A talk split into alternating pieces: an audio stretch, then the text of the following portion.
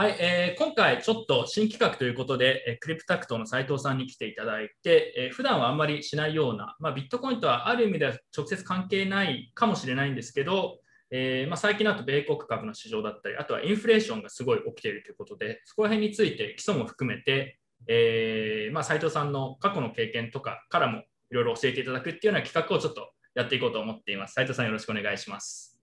お願いします。はい。まあ、斉藤さんはもう反省会見てる人だと、もうだいぶおなじみになってきた感はありますけど、クリプタクトの、えー、共同代表、えー、の方で、えーまあ、過去に、えーえー、ゴールドマンだったりとか、そういうファンド、ファンド運営者って感じなんですかね。ファンドマネージャーとして。そうですね。ゴールドマンが運営したヘッジファンドがある、ヘッジファンドあったはい、あそこでいろんな、はい、まあ、そのファンドマネージャーとして投資運用をやってたという。うん、はいまあ、その経験をちょっと一部今日共有してもらいながら、えー、今の、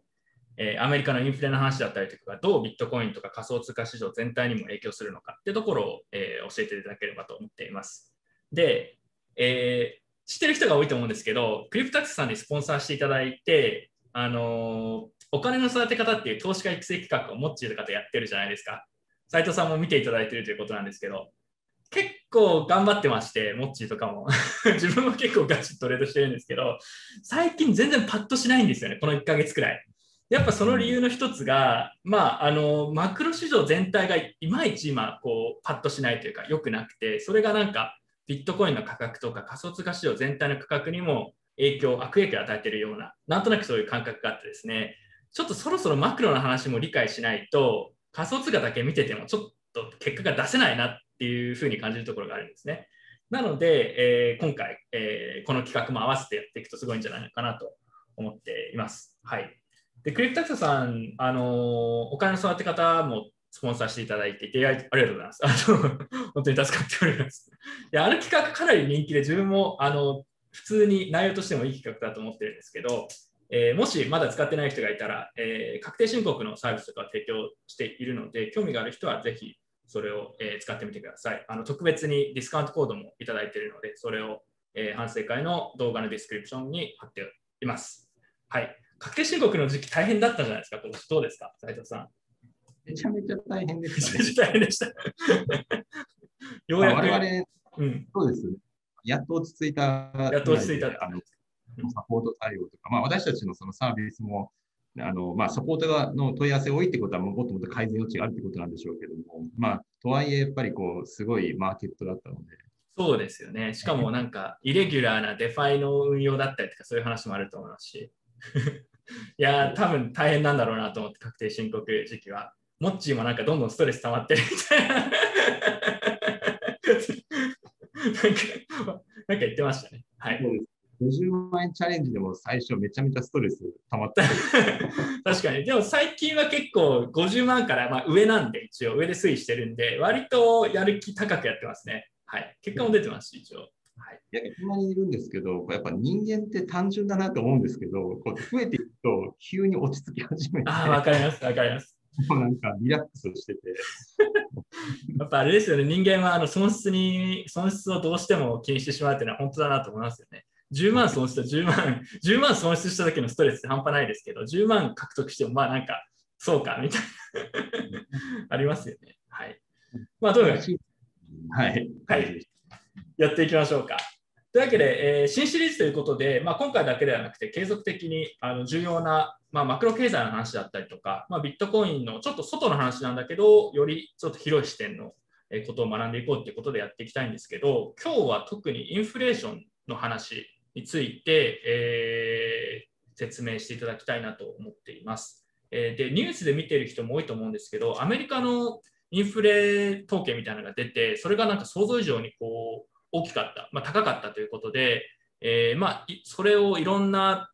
それがいろんな議論を巻き起こしてるっていうのが自分の認識なんですけど、まあ、ちょっとあの今週とかも少し調べていて、斉藤さんの方から、まあ、ちょっと今起きてることと、斉藤さんはどういうふうに見てるかってことで、ちょっと教えてほしいんですけど、よろしいでしょうか？お願いします。そうですね。まあ、あの、これね、ご覧になっている方がどの程度そのインフレだとか、そういったのを注目されているかっていうのもあると思うんですけども、あの、まあ、ちょっとそもそもちょっとおさらいみたいなところで、あの、さっき東さんがおっしゃってたような、なんか最近結構トレーディングしづらい相場というのか、なってきて、まあ、マクロ環境全体ですね。うん、で、多分理由の一つとして、やっぱりその過去1年少なくとも金融緩和相場だったんですね。そうですね。うん、なので、あのまあ、これ別にアメリカ以外もそうですけども、ガンガンお金すりまくっていて、もうとにかく、まあ、資産インフレといいますか、あのまあ、物価もそうですけども、あのインフレ自体を起こしていこうと。あのよくあの仮想通貨界隈ではもうお金がゴミになっていくみたいな、そうですね。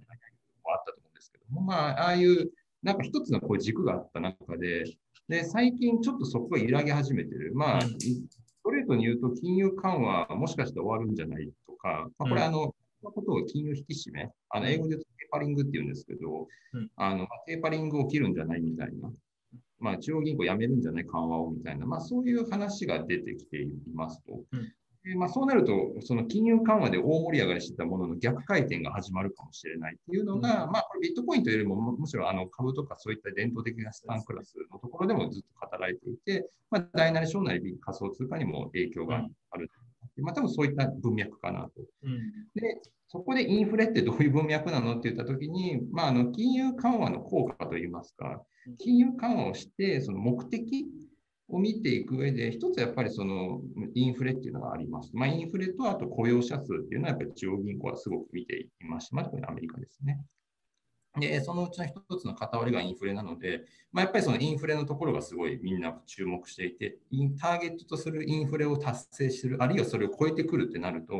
もう別に緩和しなくていいよねと。じゃあもうだったらやめていきましょうみたいな議論が出て、そろそろ出るんじゃないみたいなところをみんな気にしているっていうのが、まあ、ざっくりした背景。そうですねはい、で今あのこの回では、まあ、じゃあそのインフレって今どうなんだっけとかっていう話ができたらなって思ってます。はい、はい、で、ちょっと早速なんですけど、あの少し画面共有でチャートをお見せしたいんですが、はい、今見えてますかね？あ、見えてます。はい。これあの、過去20年間分のアメリカの、まあ、CPI というのか、まあ、インフレのグラフでして、あのまあ、これ大体4%から、まあ、これ低いと1%ぐらいというところをレンジで動いていますと。まあ、一時こう、本当インフレがなくなって0%っていう時代もありますと。で、あのこの9、なんでしょう、このグレーでハイライトされた箇所っていうのが、あのまあリーマンショック前後と見ていただければと思います。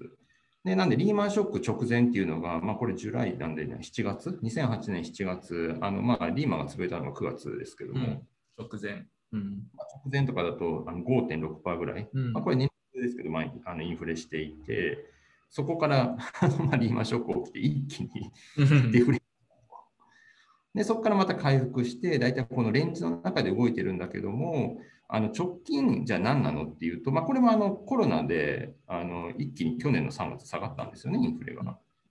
ゼロ金棒まで下がったんですけど、そこから急回復、まあ、特にこの過去半年のところで、あ過去2ヶ月ですかね、でも一気に回復していて、この角度が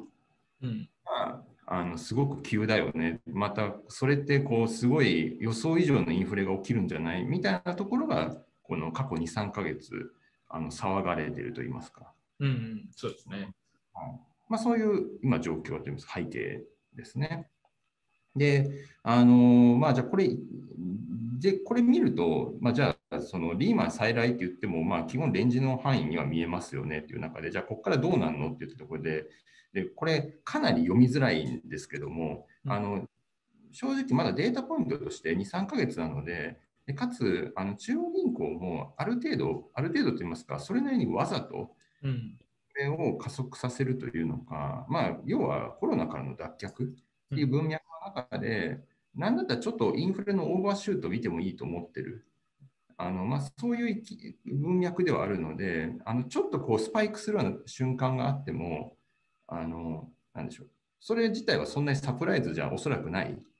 のかなと思う。ですよね。それ自体はサプライズでは本来ないですよね。量的緩和でお金を大量に供給しているので、まあ、すごくシンプルに考えれば、いずれそれは何からかの形で市場に出てきて、まあ、物価が上がるっていうのは別にそんなに驚きではないと思うんすよね、自分も。うん、ただ、どちらかというと、これからどうなるのか、そのこれが歯止めが効かないくらい高くなっちゃって、ああ、やばいって言って引き締めて、リーマンみたいになるのかとか、もしくは今回またちょっと違う展開なのかとか、そこら辺だと思うんですよね、多分気にしてるのは。うん、これ結構難しいと言いますか、あの私のベースケースで言うと、うん、あの一時的にこうスパイクすることがあっても、おそらくせいぜい2、3%ぐらいのインフレ、まあ、要はこの表で言うと、この辺のところ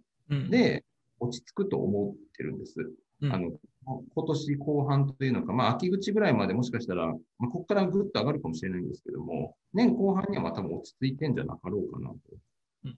うん、でまあ、これはもうやっぱり経済再開して立ち上げ効果っていうのはすごいあると思いますし、あのまあ、そこの部分が剥げてくると、まあ、巡航になるんじゃないかなと思ってるんですが、まあ、一方でその巡航のレベル感っていうのが、じゃあその2、3%だったらいいんだけど、3、4%だったらダメなのかとかですね。その辺がまだマーケットも何とも言えない状況なんですよ。別にあの3、4%でもあのヒストリカルに見たらそんなにおかしな水準でも実はないんですよね。そうですね。リーマンの時はもっと高かった、直線はもっと高くなってますし、そんなではないです、ね、まあ、一瞬、一瞬でだけ取るともっと結構高い時期もありますし、まあ3、4%だったらまあレンジの中なんじゃないのみたいなところもあるんだけど、はい、マーケットとして、じゃあこれはじめ、あまりにも初めてすぎてですね、なんだったら、こう、問題ないと言えるのかどうかっていうのなんとも言えないっていうのが、結構今回の相場の難しいところ、コンセンサス取りづらいっていうところが一つあると思ってますね。で、あの、それですごくこれ、こういうのって難しいのが、実際政策当局がどう動くかっていうのと、それを見越してマーケットが先にどう動くかっていう、この2つの軸で考える必要があって、おそらく今回のテーマのビットコインとかの仮想通貨のえこういうものに対する影響って何なのっていうと、まあ、政策当局がどう動くかっていうのも重要なんですけど、それを見越してマーケットがどう反応するかみたいなところも予想する必要があって、でそうすると、例えばこれ一瞬だけでも、なんかこう7%のインフレとかで出ちゃうと、多分マーケットパニックになると思うんです。一月その、その月だけ7%でしただとしてもですね。うん、まあ、フェドもさすがにビビると思いますけど、でもまあ、ビビるとは思うけど、まあ、一月だけだったら、なんかこう、フェド自体はそんなにこうパニックにならないかもしれないんですが、マーケットはちょっと混乱する。かもしれないね。なんか簡単に言うとあれですよね。現金価値なくなってんじゃないか、やばい。なんか何、なんか他のもの買った方がいいんじゃないかみたいな、そういう感じですかね。あえっと、えっと、そうですね。そういう見方もあるんですけども、うん、あの一方で7%上がってくると、そうすると、これ、金利上げるよねっていう見方です。うんうん、先ほどのチーパリングっていうところの文脈なんですけど、あのこの瞬間あの、おっしゃる通り、インフレすごいしたのしてるので、現金じゃなくて物の価値上がってんじゃんみたいな、そういう正しいんですけど、当然それを手放しにはしないので、中央銀行はですね。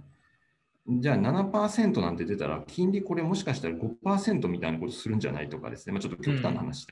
ん、そうですね。なってくると、今まで現金ってなんかこう、すりまくるし、金利もゼロだし、うんうん、なんかいいじゃないかみたいな話があったんですけど、急に緩和やめて引き締め、市場から金利、あ金利お金引き上げます。また、金のためにも金利を分厚く上げますってなってくると、いやだったら金なん例えばそれこそ金とか、あるいはビットコインなんかもそういう文脈で買えた側面あると思うので、いやそそれ持たずに現金にして無リスクで5%回してる方がよっぽど賢いよねみたいな発想も出てくるんですよね。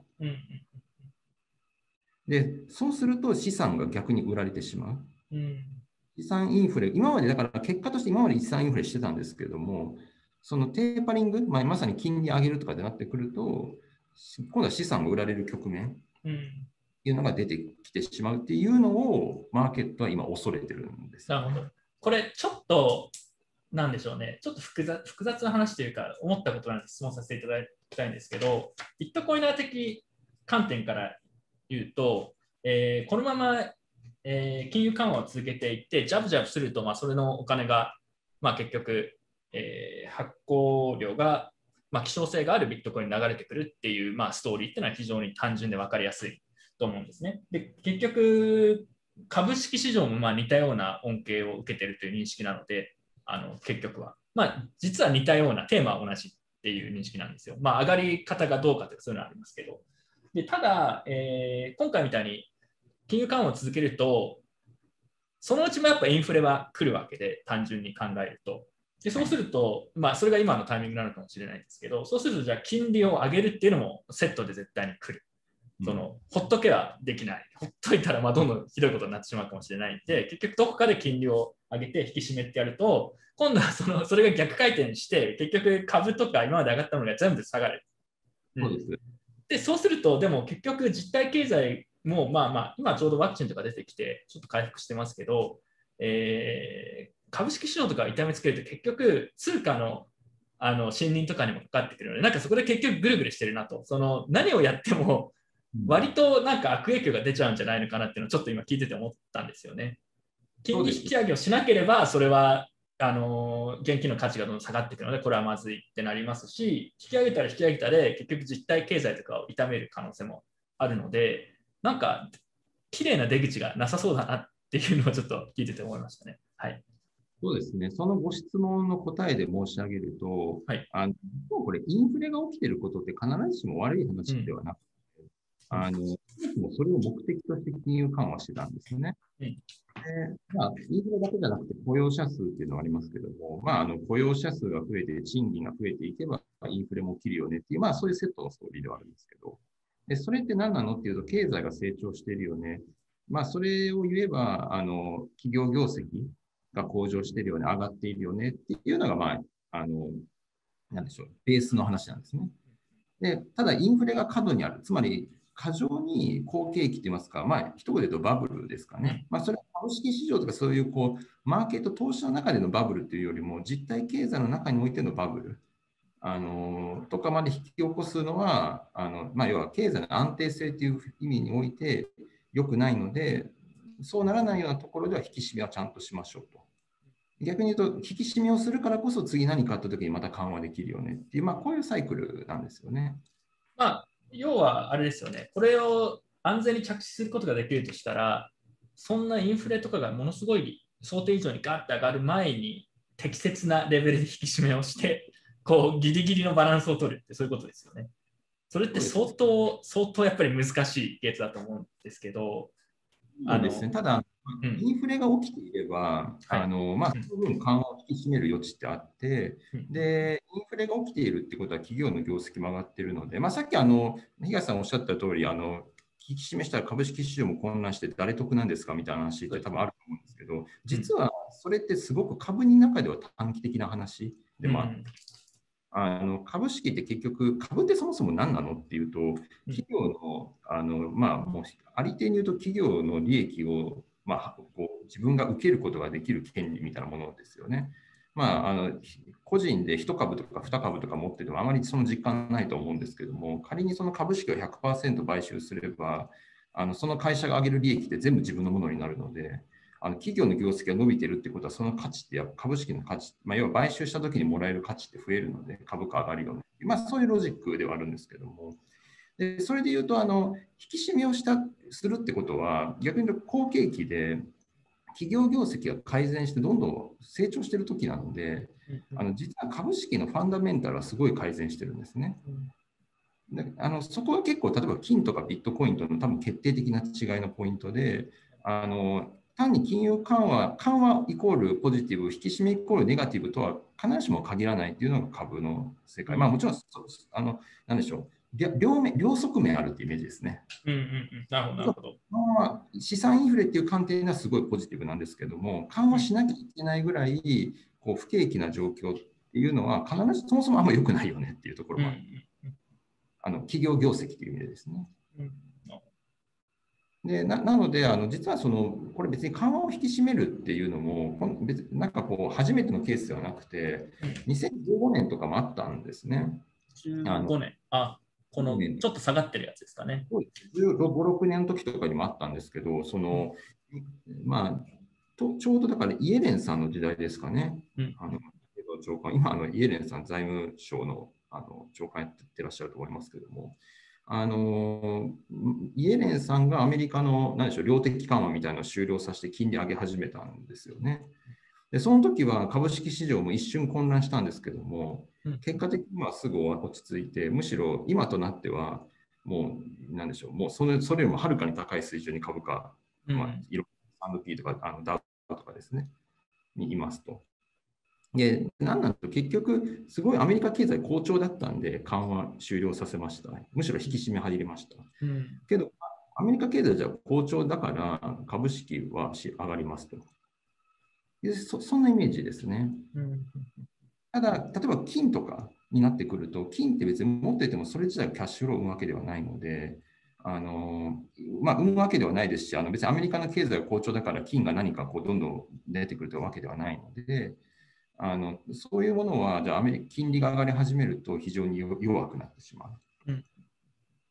でなので、ちょっとビットコインそのとか金とか、そういう、まあ、今まで金融緩和で資産インフレっていう一口くくりで話が多かったんですけども、あのまあ、引きしテーパリングが入ります、あるいはそのテーパリングが入るバックボーンとしての経済環境、好好調な経済とかって考えたときに、あの実はその株とかとその金とかビットコインっていうのは少し毛色が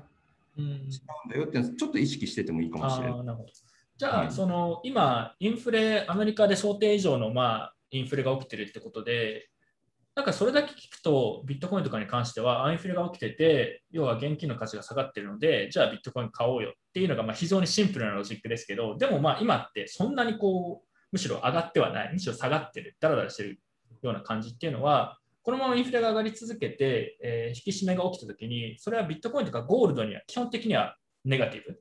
になる一方、株式市場とかには別にもしかしたらむしろいいかもしれないとか、別にそんなに悪い影響じゃないかもしれないっていうシナリオが、まあ、大きい視点で考えるとあるからっていうしことは言えるかもしれないってことですかね。そうです。あの、な次元のちょっと異なる話になっちゃうんですけども、引き締め自体はもちろん良くはないと言いますか、お金が市場から置かれた、うん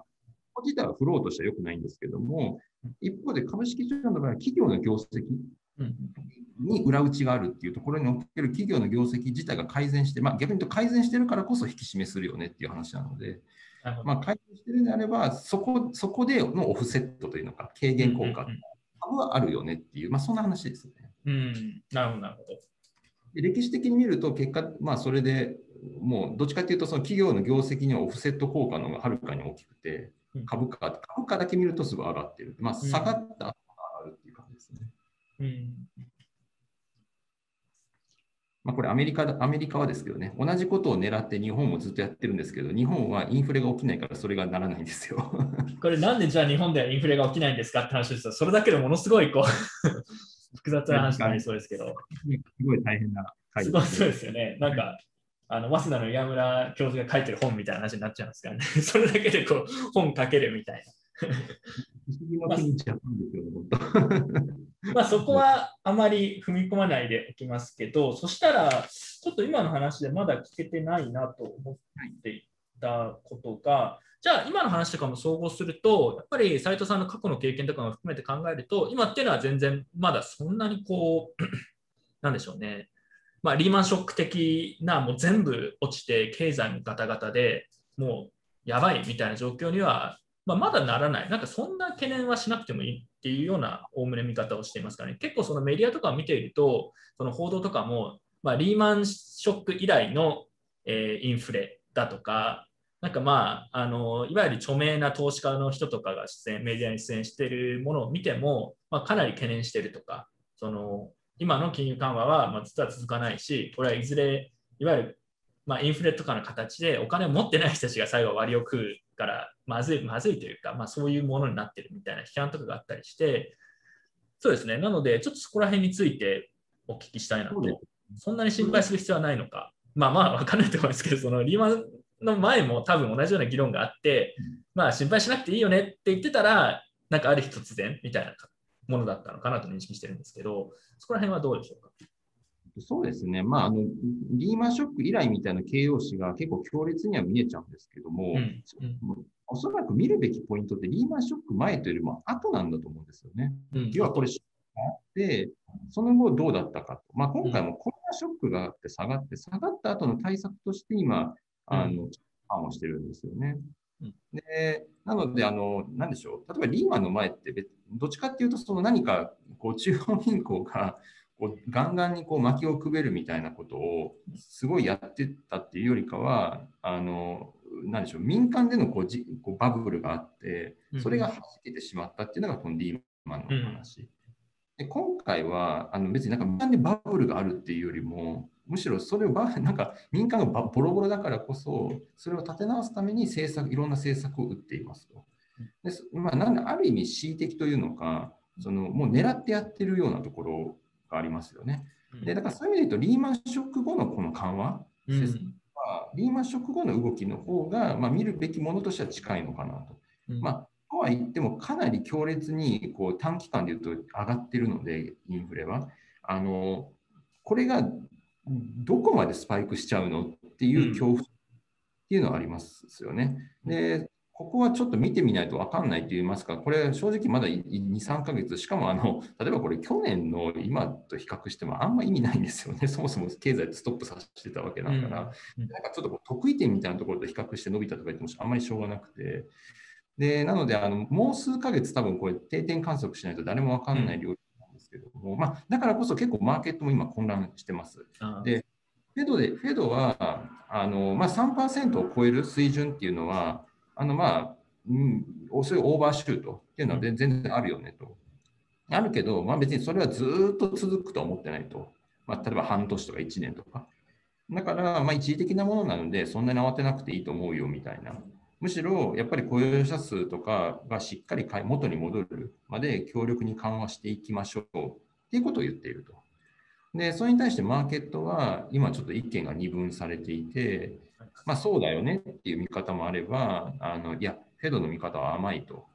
これもっとこんなことしてたらもっともっとインフレ起きるぞと。ただそのもっとの水準が何とも分かんないんですけどね。あのまあそれこそ6%とかいったり、もしくはそういった水準で定着しても、まあ、4%を超えるような水準で定着し続けてもおかしくないくて、フェドが想定しているレートよりもすごい高くなる。イコール、想定より高いってことは何かしら金利引き上げないとダメなんじゃないの？みたいなことをまあ気にして、まあ、そう言ってる人たちもいると。で、結局そういう人たちがこう取引とかすると、あの金利は、まあ、要は国債売られて金利が上がったりとかですね。あるいはそういうテーパリングを意識した取引、まあ、資産被害に対する逆張りみたいな。うん。取引が、まあ、ふだんだん増えてくるという。そそれで言うと、あのーまあ、まだインフレがこれから続いていくのかわからないとか、まあ、続いていったときに、まあ、テーパリングをして、まあ、金利を上げて引き締めをするっていう前に待ちきれなくて不安が高まってバーって先に言ってなんかちょっと今のアセットバブルみたいなのが弾けるみたいなのも、まあ、可能性としてはあり得るってことですかね。こので先に市場が動いてしまうって言ってたと思うんですけど、その展開。うん、全然ありえますね。だからこれもう。それが怖いってことですかね。そういうことです。政策が実際に手を打つかどうかってもちろん重要なんですけど、うん手を打つとみんなが思うかどうかっていう方がよっぽど重要で、投資っていう観点で言うと。もうみんなが思い始めたら先に価格動き始めちゃうので、うんうんうん、そうですね。ラグ、ラグプルとか界隈でも言いますけど。こう先先ほどちょっと言ったんですけど、実際にこう政策がどうなるかっていう視点もあるんですけど、それとは別途、その政策がどうなるかと、マーケットがどう思うかっていう、この、なんていうんでしょう、裏の裏を書くじゃないんですけど、この2つの側面が結構で、特に後者の方が結構重要ですねう。ん